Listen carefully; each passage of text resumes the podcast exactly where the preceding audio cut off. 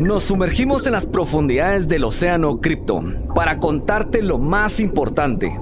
Todo lo relacionado con blockchain, criptomonedas, wallets, tokens, NFTs, DeFi, ICO, minería, exchange, smart contracts y por supuesto criptomemes.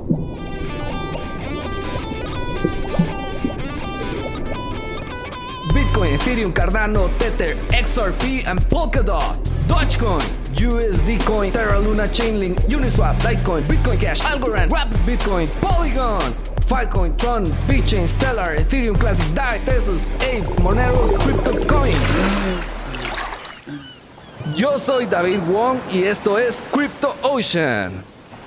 Hola, hola a todos. El día de hoy vamos a inaugurar este super set del podcast donde estamos grabando aquí el episodio de Crypto Ocean y hoy con un invitado súper especial que pues ha estado acompañándonos a nosotros desde nuestros inicios realmente cuando eh, íbamos comenzando a hablar de este mundo de, las criptomonedas y de Bitcoin y que especialmente me recuerdo pues hace estos hace tres años más o menos eh, la gente pues no muy entendía cómo era este mundo y por qué hoy las criptomonedas realmente estaban revolucionando el mundo, ¿verdad? O sea, eh, y les digo, hace un par de años atrás, ¿verdad?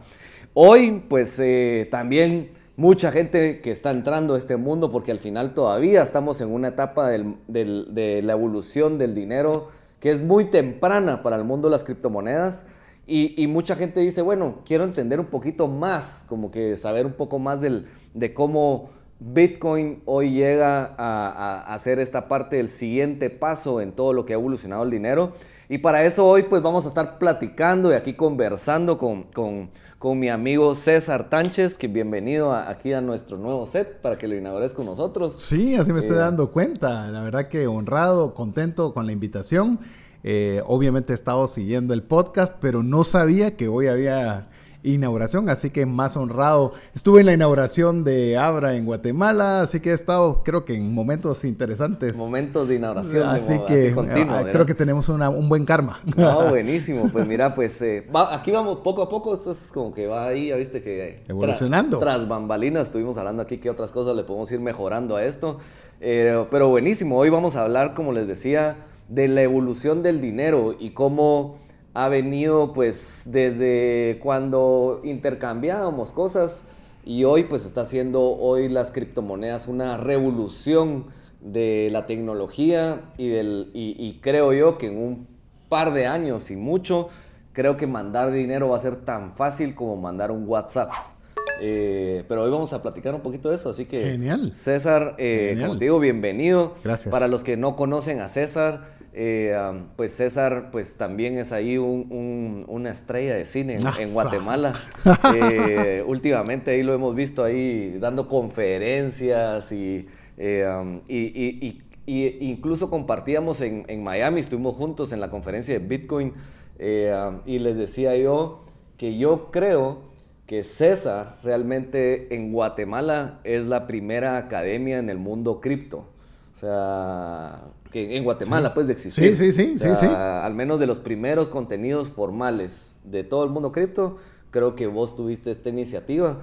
Eh, y, tal vez antes de que entremos al, mero punto, te preguntaría yo qué, qué, qué, qué, por qué tuviste esa iniciativa, o sea, qué, qué fue lo que te llamó la atención y decir, no, de verdad me voy a ir metiendo poco a poco de fondo y hoy pues ya estás bien metido, pues. estoy más metido que de lo que a veces llegué a pensar. A ver, para iniciar yo creo que es importante eh, decir, yo tengo, ya acabo de cumplir recién la semana pasada 13 años de tener un programa de radio en el cual he estado compartiendo sobre principios de educación financiera, cómo utilizar adecuadamente el dinero. Se oye poco, pero ya 13 años con un formato semanal, 90 minutos que lo estábamos platicando, es bastante. Y em, en cierta oportunidad te voy a decir que yo estaba en una reunión con una persona que considero mi mentora, eh, me ha ayudado en muchas cosas y él fue, curiosamente, el que me comenzó a platicar de Bitcoin. Estábamos, de hecho, en, me recuerdo, estábamos tomando un café en una reunión y me comenzaba a hablar de Bitcoin y que Bitcoin y que Bitcoin.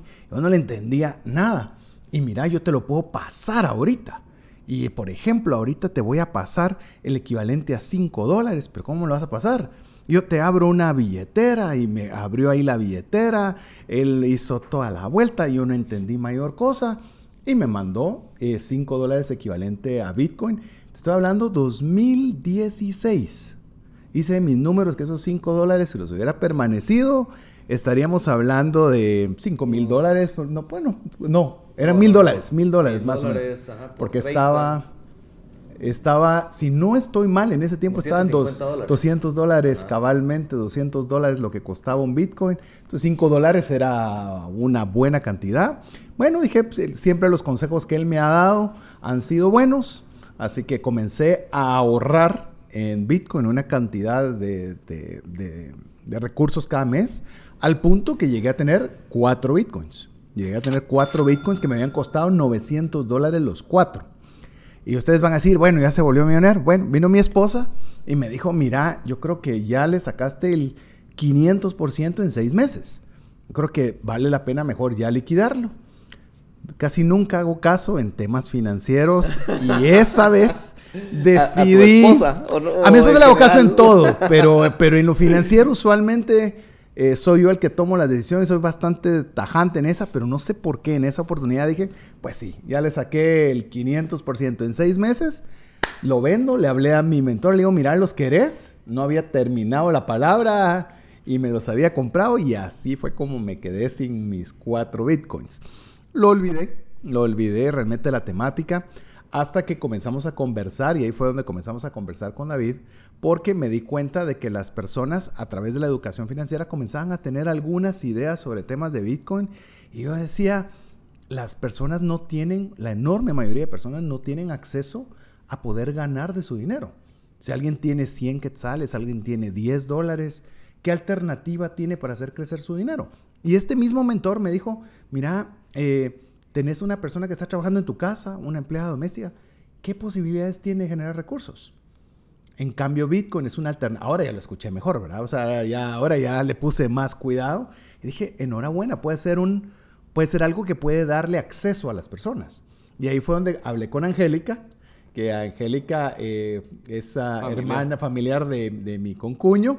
Y fue donde pues tuvimos la oportunidad de conocernos para tener tres programas de radio, tuvimos dos webinars y ahí inició pues obviamente una, una aventura donde ya creció tanto que ya estamos, como decís, hasta con la primera criptoacademia en Guatemala. Habrán más quizás, pero por lo menos fuimos los primeros. Buenísimo, buenísimo. Incluso te diría que, pues ya full metido, porque ya estabas metidos ahí en las fiestas de Miami, en los eventos de Miami. Fuiste a cachar el COVID a Miami, a También, la conferencia hasta, Bitcoin. Hasta eso fui a agarrar. De todo, de todo. Así que increíble. Y todos los eventos que están simultáneos, es impresionante. impresionante pues, sí. o sea, y, te digo, y era tu primer evento, pues, de sí, primero. y, ya tener las entradas para el otro año, así de, así de picados. No, ya. Pues, o sea, que me eh, imagino que ya las recibiste, porque yo ya las recibí. Yo ya las tengo. Ahí está, acaban de venir hace dos días. Solo esperando para ver dónde va a ser. Cabal.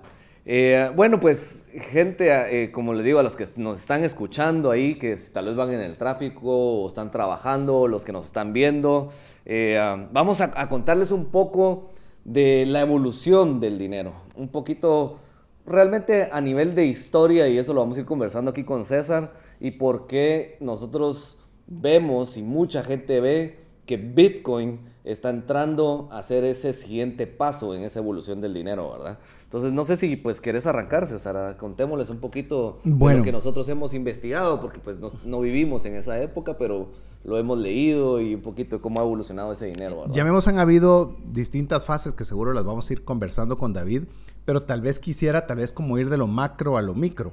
¿En qué aspecto? En que realmente son fases de las que se ha visto el tema del dinero. Por ejemplo, la primera fase era coleccionable algo que fuera, llamemos, llamativo y que quisieras conservar para tu persona. Ya luego de eso ya querías que tuviera eh, un resguardo de valor, que se pudiera preservar en el tiempo. Ya luego de eso querías que fuera eh, una, una moneda de uso para que puedas intercambiarla en el comercio. Y para finalmente llegar a la última fase, donde querés tener que sea una unidad de valor. Es decir, que en lugar de hablar de quetzales, dólares, ya nos expresemos en satoshis y bitcoin Que esa, llamemos, es una fase que todavía uno la ve lejísima, pero yo miraba lejísimo que fuera una moneda de intercambio. Y resulta que El Salvador en nada la vuelve como una moneda de curso legal. Y lo que yo esperaba que iba a suceder en 5 o 10 años, pasó, eh, pasó, en meses. entonces yo creo que lo que tal vez proyectaba en su inicio esta evolución del dinero, que, que lo vamos a comenzar a ver las distintas formas durante el tiempo, pero vemos que son fases que son predictivas y que se están cumpliendo tal cual van. Por eso cuando yo creo que alguien se enfoca en Bitcoin o en Ethereum como una inversión, pues hay que verlo más por la historia del dinero para poder ver que no es tan solo que sube y que baja, sino que es la capacidad que tiene de revolucionar las finanzas. Totalmente de acuerdo. Y si, y si recordamos, o sea, y tal vez no nos vamos a ir a mucho detalle del pasado, pues, ¿verdad? Pero eh, creería yo que la primera, tal vez si quieres verlo así como transacción, fue puro intercambio, ¿no? O sea, eh, no era que existían monedas, no existían billetes, sino que era, mira, yo tengo una gallina y quiero esa vaca, te intercambio X cantidad de gallinas y, me das esa vaca, pues, ¿verdad? O sea, eh, así arrancó todo esto, pues, o sea... Puro trueque. Puro trueque. Y, tenía muchos problemas, pues, o sea, creo yo, o sea, cuando yo no, lo, pensamos así, y hoy todavía existe trueque, pues, o sea, todavía lo hacemos a veces constantemente, pues, como que nos intercambiamos cosas o... Pero es la minoría. ajá, es bien poquito, pero existe todavía. Yo he visto a alguien que la vez pasada alguien me dijo, mira, yo cambié una acción de una empresa por un terreno y dije, bueno, está bien, ¿verdad? O sea, hubo un intercambio así. Pero en, aquel tiempo, y eso creo que fue lo que hizo que también comenzara a hacer esa, esa evolución, eran los problemas que tal vez causaban en el intercambio. ¿Vos qué problemas más grandes crees que, tenía el tema del intercambio? Habían varios. De hecho, uno de los problemas principales era que si vos tenías, por ejemplo, el ejemplo que diste, la vaca y yo las gallinas, yo no quiero gallinas. O si me vas a dar demasiadas gallinas, yo no te puedo dar una pata de la vaca, pues, o sea, o te doy la vaca completa ¿Y cuántas gallinas? Pero yo tal vez quería una o dos, no quiero 50 gallinas que equivalen a mi vaca.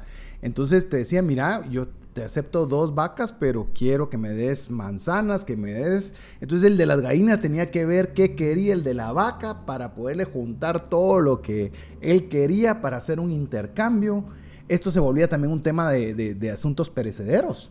Porque ahorita hablaste de una vaca y hablaste de una gallina que tienen un periodo de vida. Pero era más dramático cuando era agricultura, ¿verdad? Tenías una manzana, ¿en cuánto tiempo tenías para poder hacer la negociación? Era, ya menos se te podía arruinar tu producto. En Guatemala, por ejemplo, nuestra primera moneda fue cacao pero era una mala moneda, pues porque tenía un tiempo de, de, era vida. era deflacionaria. deflacionaria porque se, arruinaba, quemaba, ya, ya que estamos con que quemar la nueva fase de Ethereum, que está quemando, pues, los, los, los, el cacao se quemaba también, entonces era complejo. No solo por eso, también por el espacio. Eh, ¿Qué tal el traslado del producto de un lugar a otro? Las manzanas, ¿cuánto tiempo tenías para llevarlas a a 20 kilómetros a pie, pues a ver en qué estado iban a llegar con el sol y todo. Es decir, si querías que la economía creciera, realmente el trueque no iba a ser la, la forma no era el futuro. No. O sea, la gente probablemente iba a tomarse mucho tiempo negociando lo que tú decís, ¿verdad? Porque tal vez le entra la parte subjetiva del valor, ¿verdad? O sea, en tu momento tal vez si necesitaba los pollos, como tú decías, pues tal vez sí valía la vaca. Pero si alguien no quería pollos, como tú decías, no quería verduras, pues para él no valían las gallinas, pues entonces es esa, creo que esa subjetividad, esa pérdida de tiempo, esos costos de traslado, o sea, eran imposibles, pues, o sea, tal vez en una comunidad muy chiquita era sostenible, pero cuando ya hablas de ciudades, eh, ya no era o sea, totalmente, o sea, se, iba, pues, ¿verdad? Y por eso vino la siguiente parte, pues, ¿verdad? O sea, comenzar como al, al, a la siguiente parte de la evolución, donde dijeron, bueno, tal vez el intercambio no lo es, y, y tal vez me iría yo a, a, saltarnos a la parte donde ya se creó tal vez una moneda, me iría yo, o sea, no, tal vez no cambie, no, no hablemos de los intercambios en conchitas, eh, que, bueno, si quieres, ya lo dimensionamos ahora.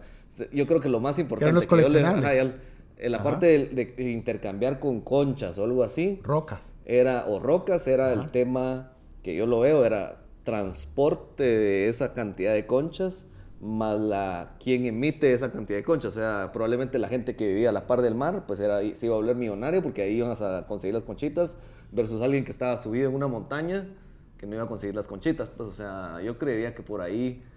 Inclusive eh, añadirle algo más. El tema sería, para esa isla, esas conchas tenían un valor pero para el que estaba dentro de la ciudad eso no tenía ningún valor. Era algo apetecible para esa isla, pero no era algo apetecible en otro lugar. Entonces, que fuera valioso para un lugar, llamemos, no necesariamente era para el otro, que ahí fue quizás antes de llegar a la moneda y es donde se buscaron los metales preciosos.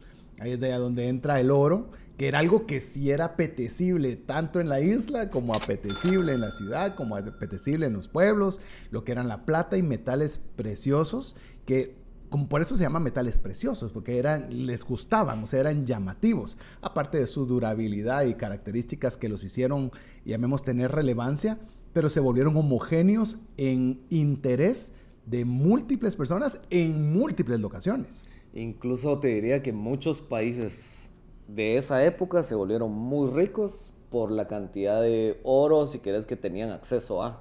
O sea, como tú decías, por ejemplo, cuando vinieron los españoles y aquí consiguieron oro, que la gente aquí no lo valoraba, pues era como llévatelo, o sea, esas piedras que están ahí en el río, o sea, llévatelas. no valen nada. Eh, pero seguramente en España era, wow, conseguimos, miren, todo este oro y, era un, un, un, país muy rico en su momento, ¿verdad?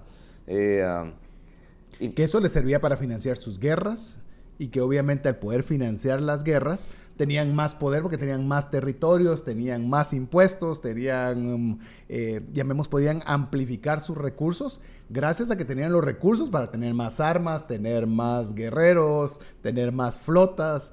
Y eso de alguna forma comenzaba, si, si te das cuenta, a que la economía comenzara a ser más amplia, más rápida, y permitía esas generaciones de valor. No estoy diciendo que las conquistas y todo, todo sea bueno y malo, simplemente diciendo que eso fomentaba la economía. Sí, correcto. No, y mira, y creo que también, ya que estamos hablando de, este, de ese punto, justo para mí es como cuando comienza a haber una entidad que centraliza.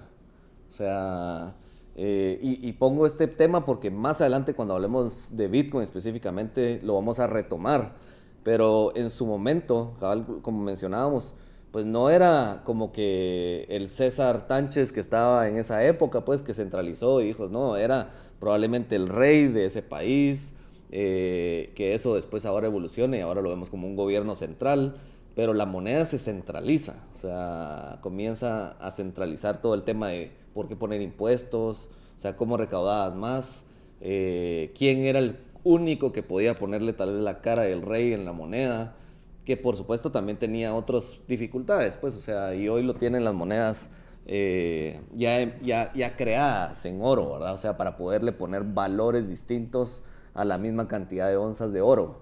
Que, que, como bien lo están mencionando, cuando vino el oro trajo otro tipo de problemas.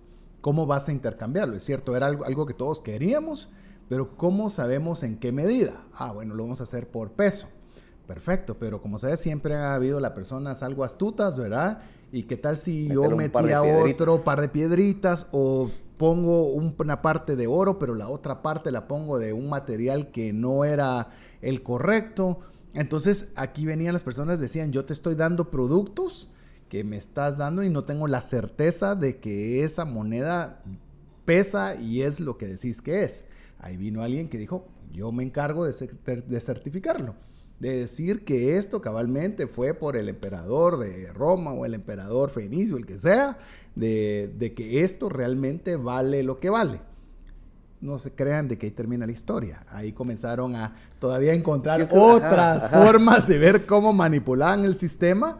Pero lo que vos decís, David, es, claro. Imagínate que vos todavía estás con las gallinas. ¿Cómo te van a, a cobrar impuestos con gallinas? Es muy difícil. Pero ya cuando había ¿qué se lleva? Bueno, podría llevárselo todo. porque era una gallina, iba con la vaca, un poco de maíz, a la gran puchica. Sí, pues. y le quitas. Y en lo que llega con el rey no ya, se, No, y no le puedes quitar la vaca, porque si le quitas la vaca ya no tiene leche, ya no tiene, ya no le puedes volver a cobrar. Necesitabas ver cómo lo dejabas vivo para que siguiera produciendo, para que siguiera generando impuestos. Pero cuando ya vinieron este tipo de monedas, ya era diferente. Ya ahí sí ya podías buscar algo.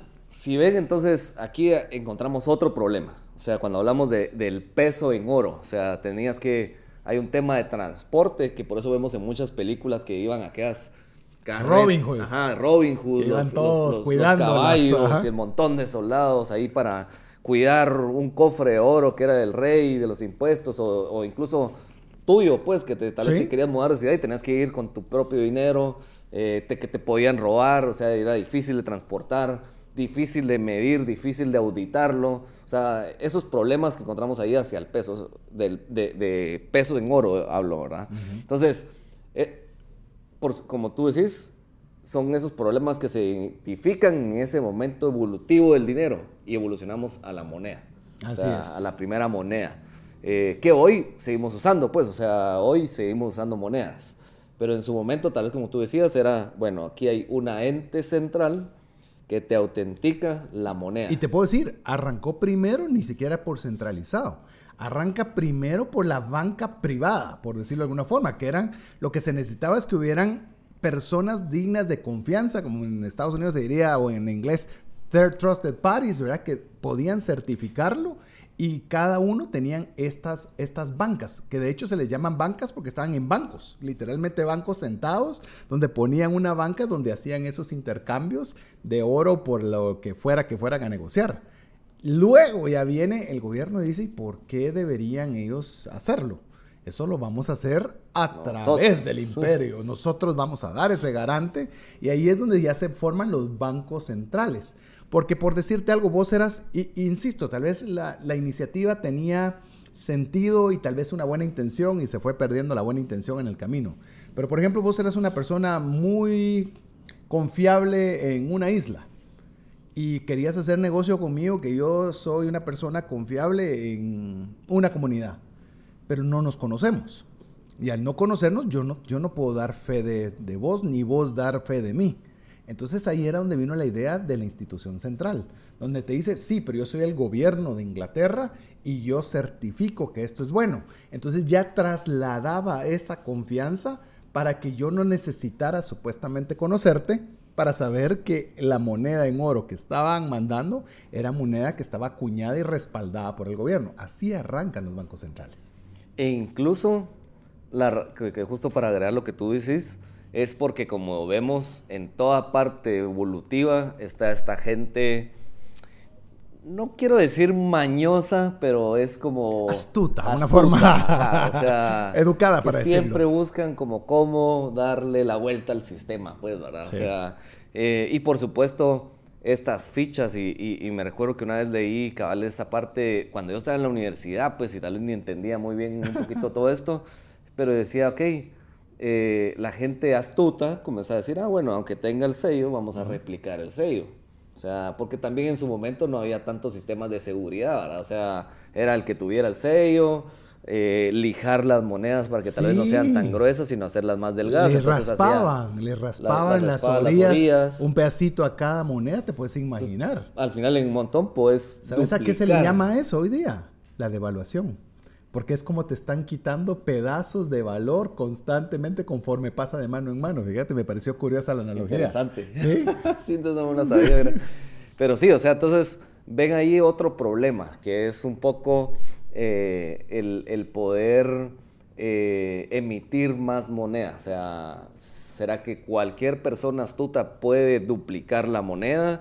O de nuevo, alguien centralizado te podría venir y decir, no, yo, yo soy el único que puede hoy llamamos imprimir dinero, pues, ¿verdad?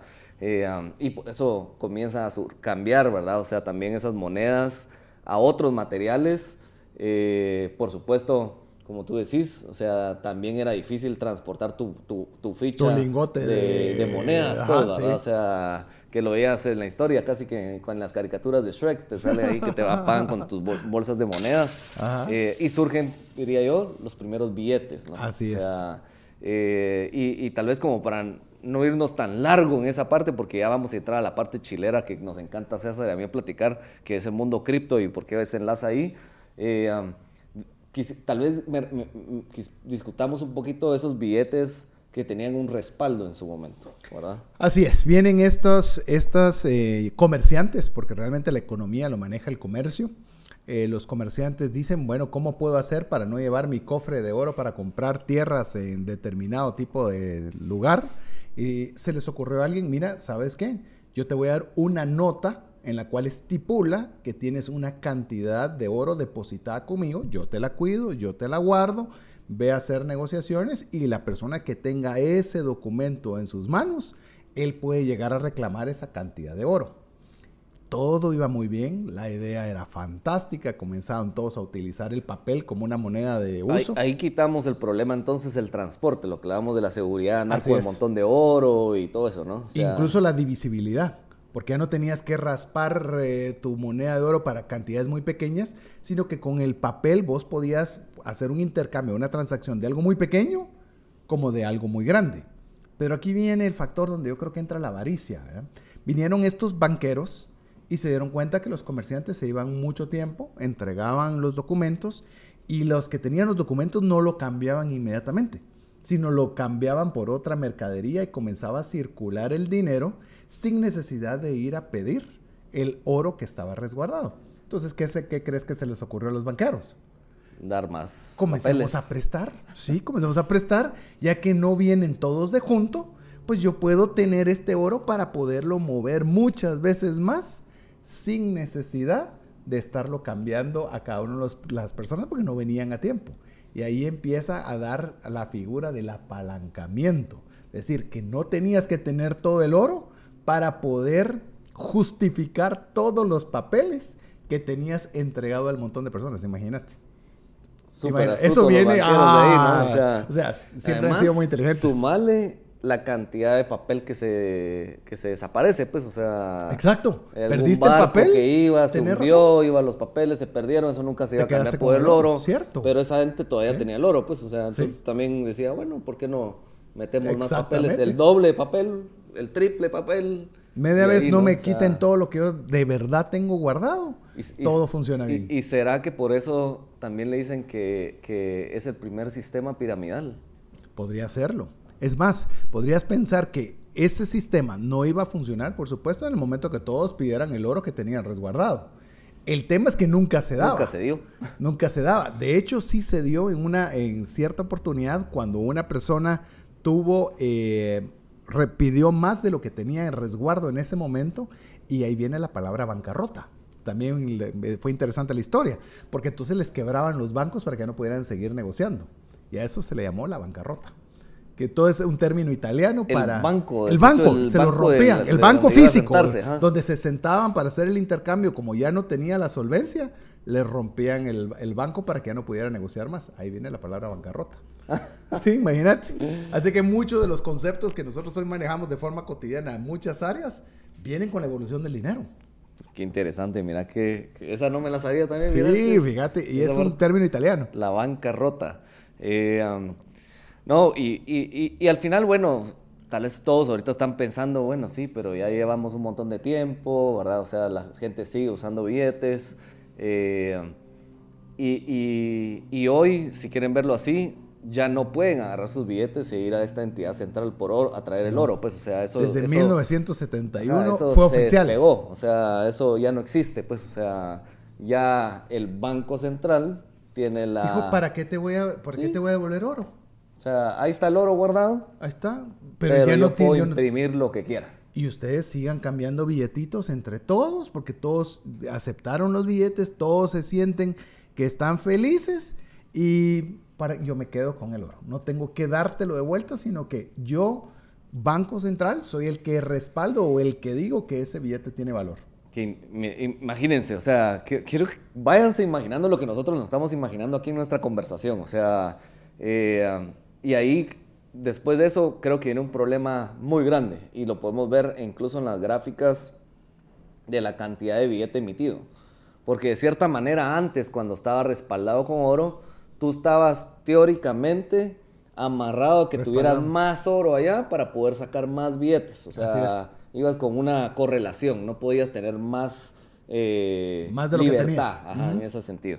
Al despegarse el oro, se acaba eso y el Banco Central puede imprimir lo que quiera. O sea, y eso causa un problema que hoy lo estamos viendo en, o sea, nuestra actualidad, en nuestra actualidad que se llama inflación. O sea, Así es. la famosa inflación que para los que tienen ese concepto, que lo han escuchado, pero no, no, no, lo, no lo perciben de, directamente, es que su dinero pierde valor. O sea, es decir, lo que yo, la historia que oíamos de nuestro abuelito cuando iba con cinco centavos a la tienda a comprar eh, la leche, el pan, hoy esos cinco centavos no nos sirve de nada. O sea, Lamentablemente no. la pérdida del valor de, es, de, es, de, de, ese monto de dinero sobre el tiempo. Y eso hoy, que estamos, como les digo, en el 2022 y que tal vez cuando escuchen este programa, este podcast, muchos años más adelante, es, es, justo eso, pues, o sea, es, esa, es, es que todos los precios de todo sube me alcanza para menos ese dinero y ese es el problema más grande que hoy tenemos, creo yo, ¿no? O sea, en el tema del dinero, pues, ¿verdad?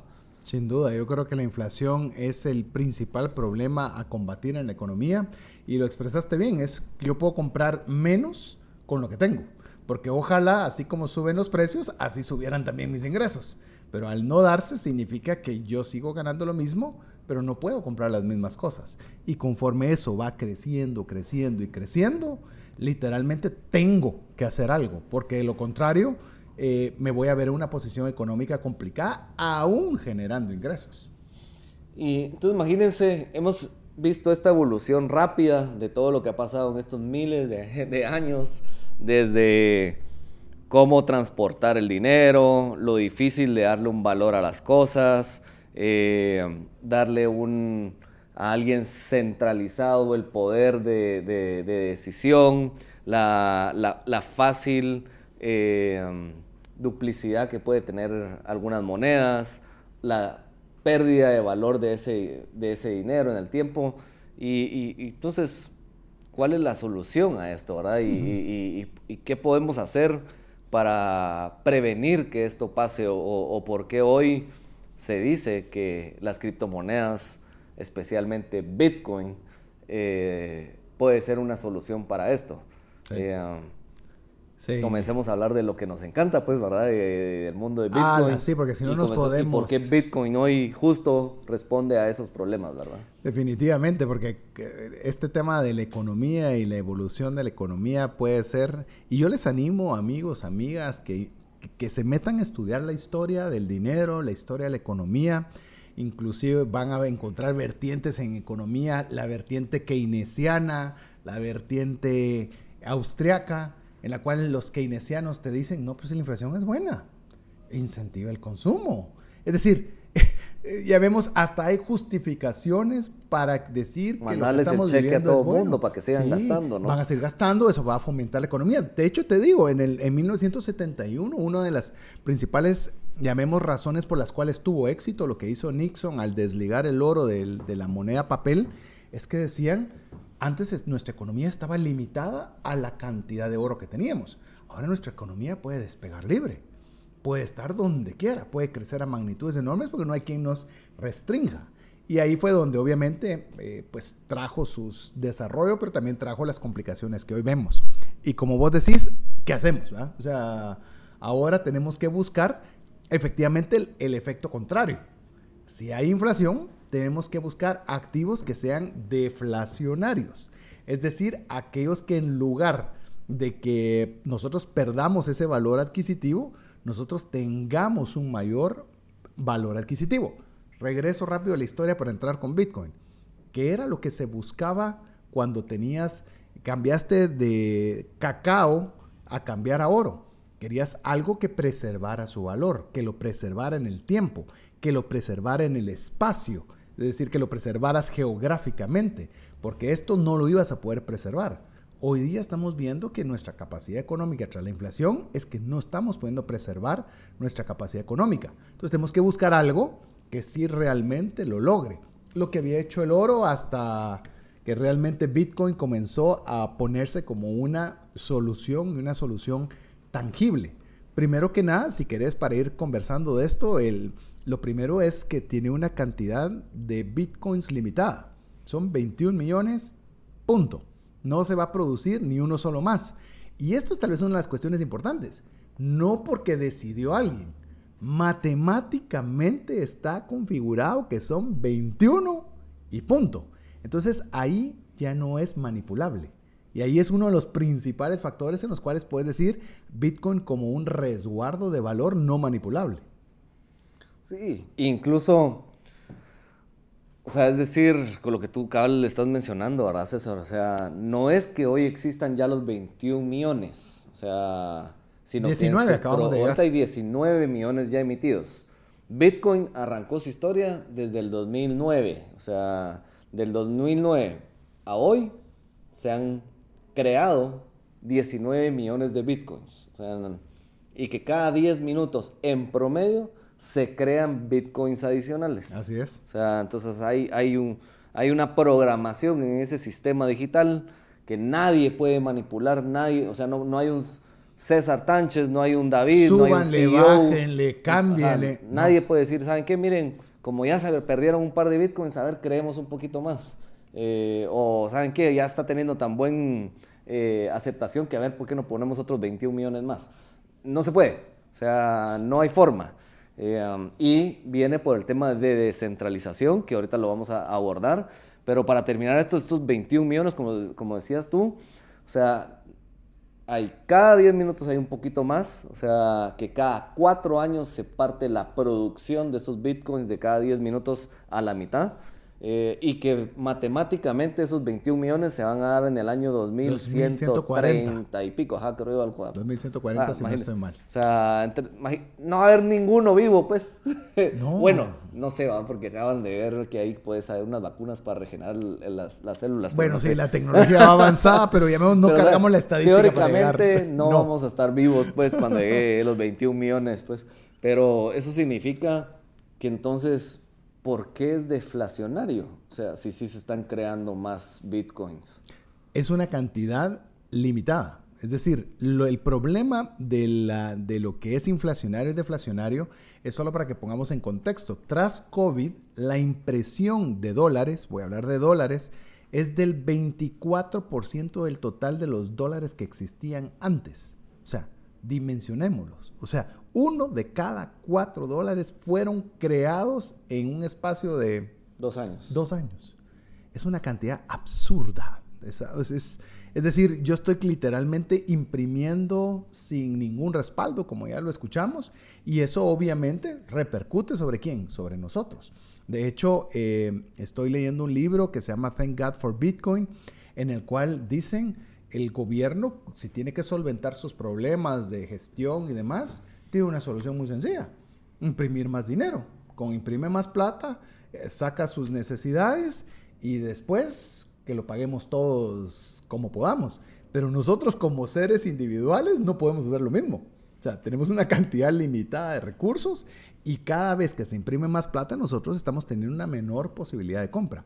Bitcoin, como lo hemos visto, o como yo les pude también contar, pues costaba 200 dólares eh, hace, ¿qué? ¿8 años? No sé, ¿sí? ¿4? ¿6 sí. años? Sí, 6 años, 6, 7 años. Y ahora estamos viendo que un Bitcoin que todos están llorando, que está a la baja y que qué bárbaro, que no se mueve, pues que vale 30 mil dólares, ¿verdad? Ay, a lo mejor no hagamos número de mis cuatro bitcoins que se me fueron, pero si no, me puedo poner a llorar. Tus 900 dólares podrían Imagínate, ser 120 mil dólares. 120 mil dólares. Pero sí, entonces, para, o sea, de nuevo, entre más gente, o sea, recuérdense que todavía estamos en una época temprana del Bitcoin. O sea, no es que ya van tarde, todavía estamos temprano. Entonces, entre más gente quiera tener entre su eh, portafolio de patrimonio, Bitcoin, con esa cantidad limitada de Bitcoins, no hay suficientes Bitcoins para, que todos tengan un Bitcoin. O sea, no hay. Te lo pongo así, hay dos millones disponibles por crear. Pero si hubieran, hay más millonarios que Bitcoins disponibles. Es decir, podría ser millonario y no tener acceso a un Bitcoin. O sea, entonces ahí vean la, relación de por qué decimos que Bitcoin es deflacionario. O sea, hay más gente que quiere tener bitcoins de la cantidad que se puede crear. A ver, se los va a poner muy eh, fácil, se los va a poner muy, muy sencillo. Yo tenía la oportunidad de guardar esos 900 dólares en el banco. o haber comprado esos bitcoins, suponiendo que yo no los hubiera vendido, significa que yo hoy día, si hubiera mantenido esos bitcoins, tendría 120 mil dólares versus que esos 900 dólares a un retorno del 2%, restémosle la inflación. Eh, es decir, ¿cuál guardó mejor su valor? ¿Con qué puedo comprar más?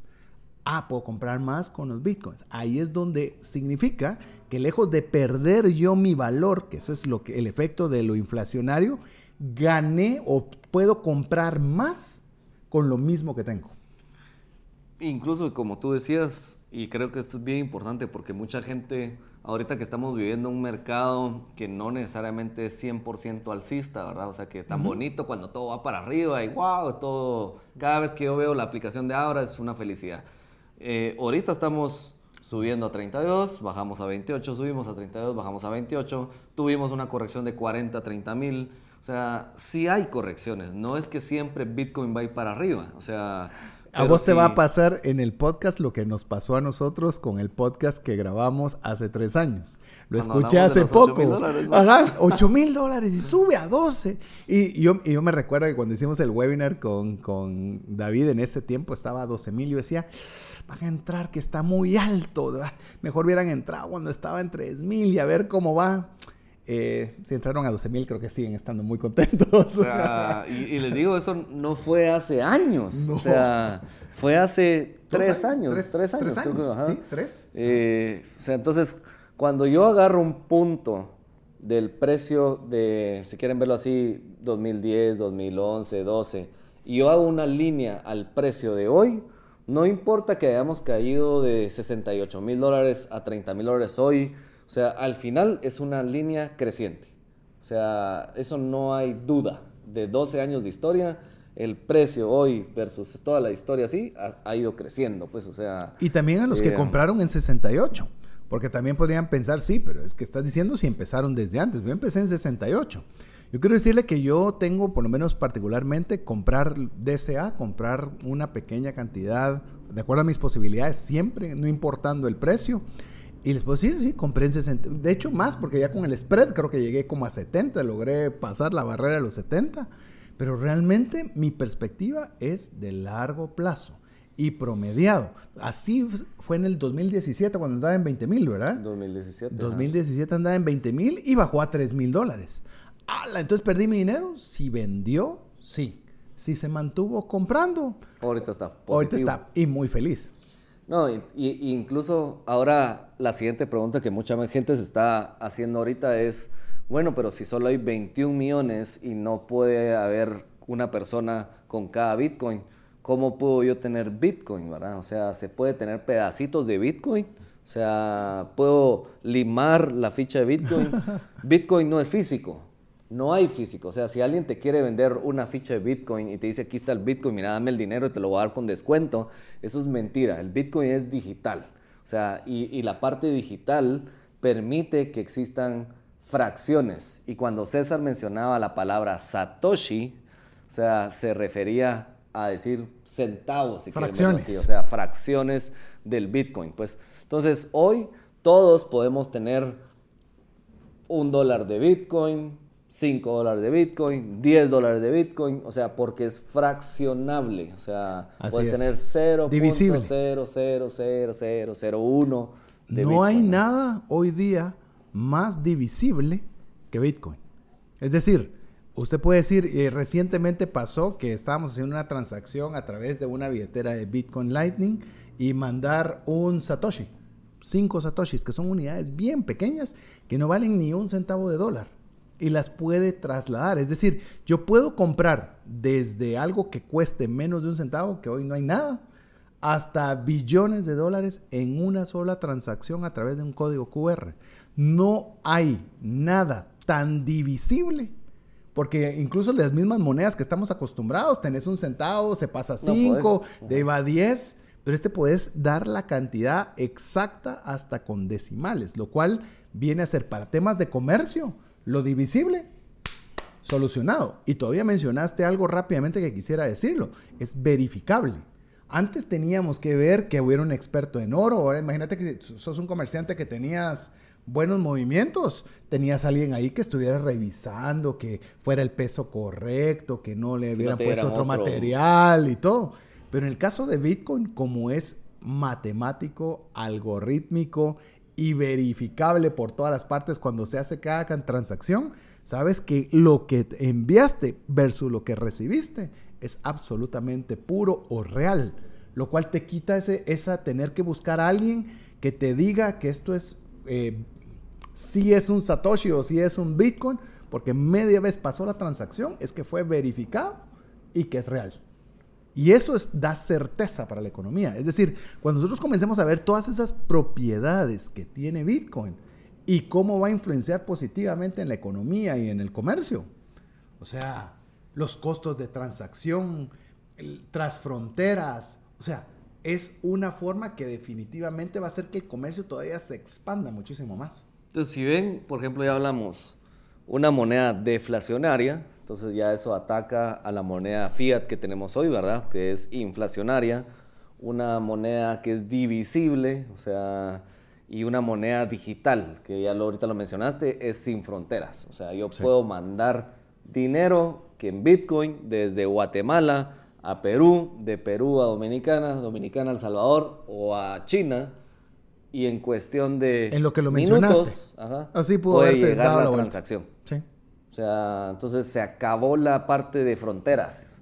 Se acabó eso de ir con camiones, eh, bueno, camiones no, carretas de caballos, con todas esas, o sea, no, el pues. tiempo.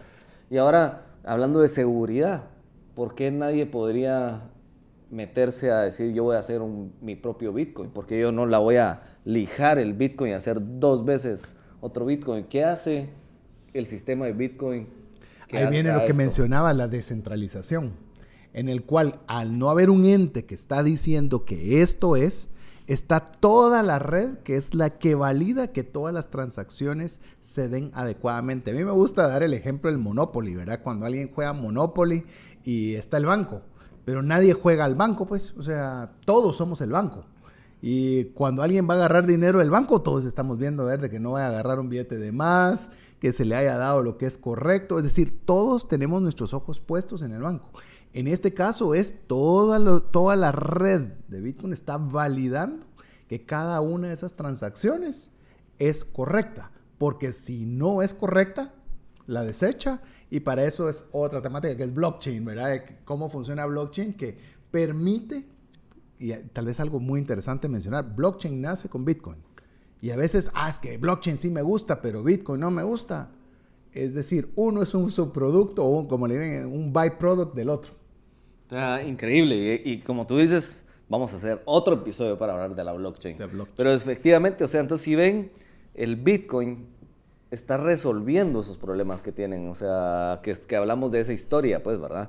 Por supuesto, Hoy todavía no es como que vayamos al supermercado y veamos que la leche cuesta tres satoshis, pues, o sea... Esa fase nos falta. Eh, que ya poco, o sea, ya vimos el primer país que ya metió Bitcoin a, como una moneda de curso legal, ¿verdad? O sea, yo ya puedo ir a pagar la gasolina, eh, tus pupusas, eh, bueno, te voy a decir en Guatemala, no, y te voy a decir en Guatemala, en Panajachel, yo tuve la oportunidad de estar apoyando un proyecto que está tratando de hacer la economía circular a través de Panajachel. Y el último dato que tuve la semana pasada, hay 55 establecimientos que ya reciben Bitcoin como una forma de pago. Estoy hablando de un tuk-tuk, para los que no saben qué es TukTuk, porque saber dónde pueden escuchar tu programa, es una motilla con capucha para que puedan trasladarse, que te pueden cobrar 2, 3 quetzales, 40, 40 centavos de dólar para tener una referencia. Puedes pagar en una tienda, puedes comer en un restaurante, puedes quedarte en un hotel. Es más, la última vez que yo les fui a visitar, que me quedé cuatro días, todos mis consumos los hice con Bitcoin. Todos. La pizza, el, hotel. el hotel, todo lo puedes hacer. Y es Guatemala y vos sabés cómo es Pana. Son tres calles principales y, bueno, una principal y dos secundarias. Y ya tener 50 establecimientos, decís, eh, no está tan lejos lo que estamos viendo. Si se puede hacer en Pana. Sí, no. Se puede hacer en cualquier lado. Y, si lo vemos sí, o sea, como de nuevo otra vez, eh, esto sigue evolucionando, pues, o sea, cuando grabamos con César nuestro primer episodio, creo que ninguno de los dos, ni, ni mezclando nuestros pensamientos del futuro, veíamos todo lo que iba a pasar en estos tres años. Pues No, nunca nos nada. hubiéramos imaginado que un país iba a decir ya... O sea, sí lo veíamos y alguna vez dijimos, ah, tal vez ya en los países a poder hacer esto, pero nunca vimos como que un país rápidamente iba a decir, bueno, No. ahora es una moneda curso legal y que ahora ya hay otros países ahí estudiando hacer lo mismo. Eh, no te imaginabas pagar tu hotel en Panajachel en, en- Jamás. en- en menos de cinco años hacer eso. Eh, y hoy en el mundo se puede hacer un montón de cosas con, con Bitcoin. Y Bitcoin, y hablamos siempre de Bitcoin porque Bitcoin, pues quiera que no, es, es, es la criptomoneda más grande del ecosistema. Sí. Pero no necesariamente es la única, ¿verdad? O sea, eh, y algo muy interesante, y eso lo vamos a enlazar y lo vamos a ver cuan- en un próximo episodio cuando hablemos de blockchain, es la tecnología que está detrás. Es lo más importante en esta parte de la evolución del dinero. No es Bitcoin per se. Para mí específicamente, y eso yo, David, creo yo, es más esa tecnología de blockchain que hoy viene a ser parte fundamental de la evolución del dinero. Porque creo que más adelante, si repetimos, creo yo, este episodio en un par de años, van a haber criptomonedas del gobierno, o sea, un, un dólar digital, ya lo existe un yuan digital, ¿verdad? O sea, la blockchain. Puede haber un quetzal digital, puede haber un sol digital, un peso digital. O sea, van a entrar ya los actores como bancos centrales a decir, ah, bueno, yo también quiero meter mi, mi criptomoneda del quetzal, ¿verdad? Eh, o del dólar. Entonces van a haber distintos actores que puede ser que eso también haga que siga evolucionando todo este mundo de las transacciones, ¿no? Sí, yo coincido igual con vos, también vuelvo a decirlo a título personal, yo creo que lo que más me gusta, y otra vez ya que estamos haciendo énfasis en Bitcoin, más que su reserva de valor es su utilidad.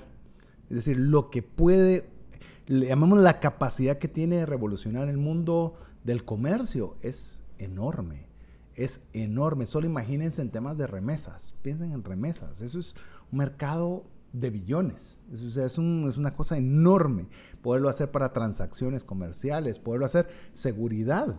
Vimos, para mí, la mayor sorpresa que he visto reciente es que uno de los países considerados más de la derecha, más pro la propiedad privada, como lo es Canadá, cómo llegó incluso a quitarle recursos de la noche a la mañana a determinado grupo de ciudadanos que apoyaron un movimiento. O sea, eso, eso, si eso sucede en Canadá, ¿por qué no lo espera de Venezuela? Perdón si no soy de Venezuela, pero lo, lo espera de Venezuela, todavía lo esperas de Argentina y países que han tenido Pero no cierta de- historia, pero pero no no de de Canadá. Entonces, a mí me da una gran tranquilidad saber que si yo tengo un Bitcoin guardado, es, es seguro, lo tengo yo. Y eso lo vimos también en el tema de Ucrania, ¿verdad? Muchos ucranianos que salieron solo con su USB y en su USB llevaban su billetera fría y esos fueron todos los fondos que pudieron sacar de su país. Y es donde uno dice, es mucho más allá, como lo decías vos, que solo verlo como un instrumento de inversión, que es como lo ve la enorme mayoría de personas. Totalmente de acuerdo. Mira, y César, hablando aquí, eh, pues ya pues concluyendo un poquito la parte de la evolución del dinero eh, y tal vez ya entrando un poquito para que conozcan más a, a- a César eh, acá, contanos un poquito cuál es tu criptomoneda favorita y por qué. Eh, yo creo que se notó durante lo que hemos estado hablando, sin lugar a dudas es Bitcoin. Eh, siempre he tenido un poquito de, tener Bitcoin, Ethereum, un buen porcentaje. Me gustan los proyectos de Ethereum, todo lo que puede hacer Ethereum, con sus falencias, con sus costos, con sus iniciativas, con su director que es un, es un personaje. Pero desde que fui a la conferencia de Bitcoin, les digo, estoy muy cerca de volverme maximalista de Bitcoin. Ahora eh, me gusta mucho todo lo que puede hacer Bitcoin y a veces me hace pensar si valdría la pena tener la diversificación que tengo. La he ido reduciendo, te soy franco. De Ya los no porcentajes. acá- ya no tenés la app. No, ya de- no, ya la he ido reduciendo y poco a poco ya me estoy volviendo un maximalista educado, porque los maximalistas, vos hay cada maximalista de Bitcoin que sí, literal, peor que religión, ¿verdad? Pero es mi moneda favorita por mucho. Y, y en, pues ahorita justo decías, pues tú arrancaste, tenías un montón, o sea, en Abra nosotros tenemos 130, creo que César tenía 100. Eh, pero de, de toda esa experiencia que has tenido estos tres años, ¿cuál podrías decir que entonces es, es, es tu peor criptomoneda, la que más odias ahorita o la que dirías no me vuelvo a meter nunca más en la vida? Bueno, no podría porque igual ya se fue, que fue Luna. Le- realmente Y les voy a contar, perdí dinero en Luna y he perdido en Unicoin Gold, por ejemplo, que fue la primera con la que perdí plata, en la cual era una moneda que se iba a utilizar para el gaming, lo cual me parecía que era un proyecto muy interesante. Vino y tuvo un compliance con la SEC, la deslistaron y de la noche a la mañana se fue. Ok, dije, bueno, yo creía que era un buen proyecto, lo había, según yo, investigado lo suficiente, no funcionó. Así pasa en las acciones, así pasa en los negocios, así pasa en el emprendimiento. Lo importante es, por eso, la diversificación. Y con Luna, la verdad, eh, últimamente me ha decepcionado todo cómo reaccionó tras la pérdida sus directores y demás. Pero la idea de Luna tenía sentido. O sea, el proyecto era bueno, tenía, tenía, por lo menos bajo mi perspectiva, tenía sentido. Por supuesto, se encargaron ahí algunos actores de meterle zancadilla y caerse y perdí todo. Así que, como les digo, he tenido oportunidades en las cuales obviamente me he ido muy bien y en estas dos me fue muy mal. Pero eso es lo importante también, de que si vamos a invertir en una moneda como estas, que sea un riesgo asumible. No estoy diciendo que me cause gracia perder dinero, yo creo que ninguno. Pero al menos sabía que era una cantidad que sumando y restando podía manejar. Excelente, no, la verdad que creo que yo creo que en mi historia incluso también te diría que, que Luna ha sido la, la, peor decepción, pues o sea, de todo este tiempo que, que, he estado yo incluso en el mundo cripto, yo creo que, ah, te digo, la persona que a mí me recomendó Luna, que yo diría es un crack del mundo cripto, tampoco se la vino a venir, pues o sea, eh, y eso es lo importante también de de, meterte más a fondo, investigar constantemente, ¿verdad? O sea, no porque tal vez leíste una cosa, eh, decís ya esto es suficiente, hay que seguir viendo qué está pasando, ¿verdad? O sea, eh, creo que la gente minimizó los riesgos que habían ahí, ¿verdad? O sea, el hecho de que estuviera este, y ahí no estamos pasando ya Luna, pues a hablar, pero este es otro tema, pues. Eh, pero creo que no, la gente no, no, no, no, no la vio venir, creo yo, ¿verdad? Sí, y me incluyo, ¿verdad? No, eh, no consideré que iba a llegar a esos extremos. Era manejable, a pesar de que no quería perderlo. Y tal vez ese tipo de situaciones también va haciendo que cada vez, tal vez de alguna forma, también el apego hacia Bitcoin eh, sea al no haber alguien dirigiéndolo, que creo que ese es su principal atributo. Sí, porque mira, en el caso de Luna, todo el mundo echando la culpa a Ubon, ¿verdad? O sea, a ver qué, qué vos vas a hacer a, resolver, ¿verdad? O sea... Pero es como una empresa. Eh, o sea, es como que vos estés en contra del CEO de Apple porque Apple tomó una mala decisión y se fue a la quiebra. Es decir, no estoy justificando porque sé que hay personas que perdieron mucho y, más, pero también es lo mismo que puede suceder con cualquier empresa del mundo. Así es. Mira, y, y regresando a Bitcoin, pues, o sea, y esto es como que interesante. Eh, para todos los que no saben, pues eh, Satoshi Nakamoto es, es, el creador de Bitcoin. No sabemos si es un grupo de personas, si es una persona, pero asumamos que es una persona y te la encontrás en la calle y sabes que él es Satoshi Nakamoto y él te lo dice y te lo demuestra. ¿Qué sería lo que le preguntarías a Satoshi Nakamoto? Sus frases semilla. eh, fíjate que lo, que lo he pensado y tal vez una de las cosas que me da curiosidad es ver cuál es su background, o sea, qué ha estudiado. Porque es que en nueve páginas escribió, llamemos lo que se conoce como el white paper, pero hay tanto detalle tan bien hecho que digo, ¿en qué cabeza? O sea, es ingeniero, es o son ingeniero, o sea, ¿de dónde tenía toda esa experiencia? Porque hoy es fácil decir que está funcionando, pero cuando era solo un escrito en papel, incluso los, las modificaciones de, de dificultad yo no sabía que esos 10 minutos que vos mencionás que, que, se tarda en, en, minarse un Bitcoin, se gradúa la, la, la el, llamemos la dificultad matemática dependiendo del número de mineros que estén en ese momento. Si hay muchos, se aumenta la dificultad y si hay pocos, baja la dificultad. Y dice uno, ¿en qué cabeza podría ocurrirse eso? O sea, eso... Entonces sí me encantaría saber qué estudió, qué hizo, qué ¿En qué estaba pensando para cubrir tantos detalles? En nueve páginas. Me parece increíble. Impresionante, sí. ¿Qué fumó y qué estudió? Sí, literal. Sí, ¿cuál fue su pasado? Y, ahí para, para, ir terminando nuestro episodio de CryptoOcean, eh, ¿qué recomendación le, darías tú a, esta persona que está empezando en el mundo cripto?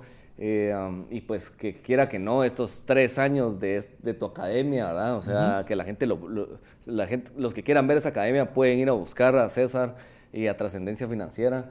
Eh, um, y ahí están tus cursos, pero yo sé que tenés muchas preguntas frecuentes y seguramente ya podrías decir, mira, este consejo te lo doy para ti que estás arrancando, ¿qué le podrías decir?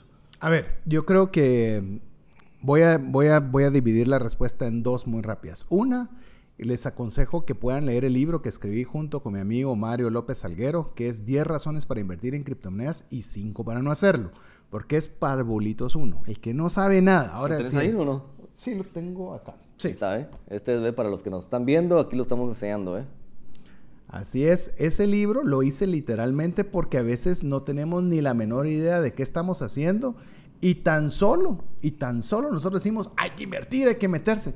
No inviertan en nada que no sepan por lo menos lo básico. O sea, ese es punto número uno, que sepan al menos lo básico. Segundo, si se van a ingresar a lo básico y ya van a invertir, inviertan una cantidad que puedan asumir perder mientras aprenden más.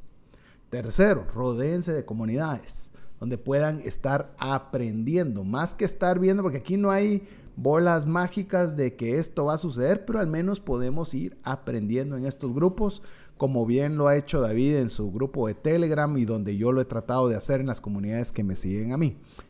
Y por último, si va a arrancar, arranque con Bitcoin.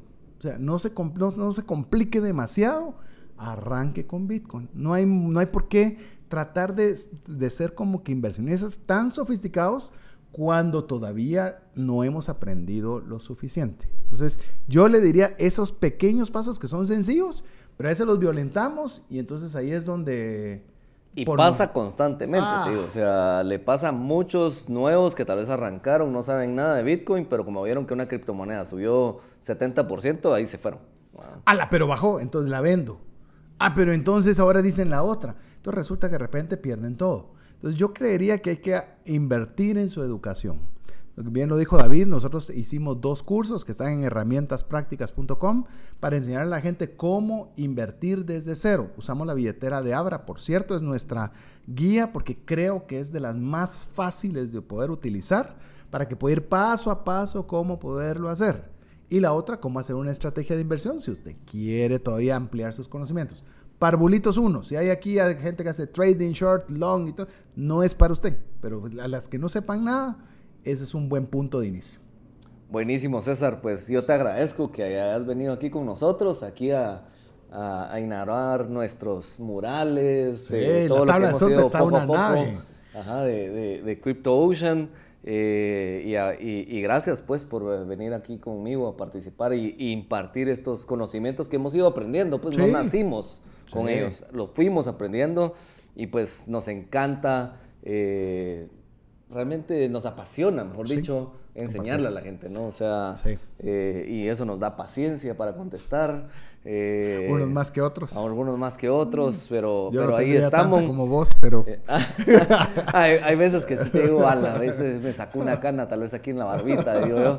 Eh, pero bueno, o sea, al final ah, a, mí me encanta realmente estar como enseñando este mundo y, como tú decías, pues lo pueden seguir a César. ¿Dónde, dónde siguen a César Tánchez y a, las herramientas? Lo bueno de mi nombre es que es muy poco usual. El, el, apellido principalmente es Tánchez con T y con Z. Entonces César Tánchez me buscan. Tal vez la, el, donde estoy más activo es en Twitter. Es la, la red social que por lo menos más me gusta estar activo. Así que ahí me pueden buscar por mi nombre y apellido y así me van a encontrar en todos lados. ¿Y tu curso? El curso herramientaspracticas.com, ahí es donde pueden encontrar los cursos que hemos desarrollado. Y el libro lo pueden encontrar en las librerías en Guatemala o bien en Amazon. Así que. Ahí va a estar el episodio que grabamos hace tres años, ¿no? Eh, buena parte. Inclusive hay partes que están ahí, sí. Hay ah, partes que pues están ahí. Ahí van a ver ahí que los precios que hablábamos con César en aquellos tiempos. Sí, eh, es que mira, el podcast es increíble. De, como bien lo dijo David, yo tengo podcast que se llama eh, Trascendencia Financiera con César Tánchez y escuché hace poco que te cuento que los tres programas que hicimos son los tres programas que más downloads tienen y ya estamos hablando de tres años para acá.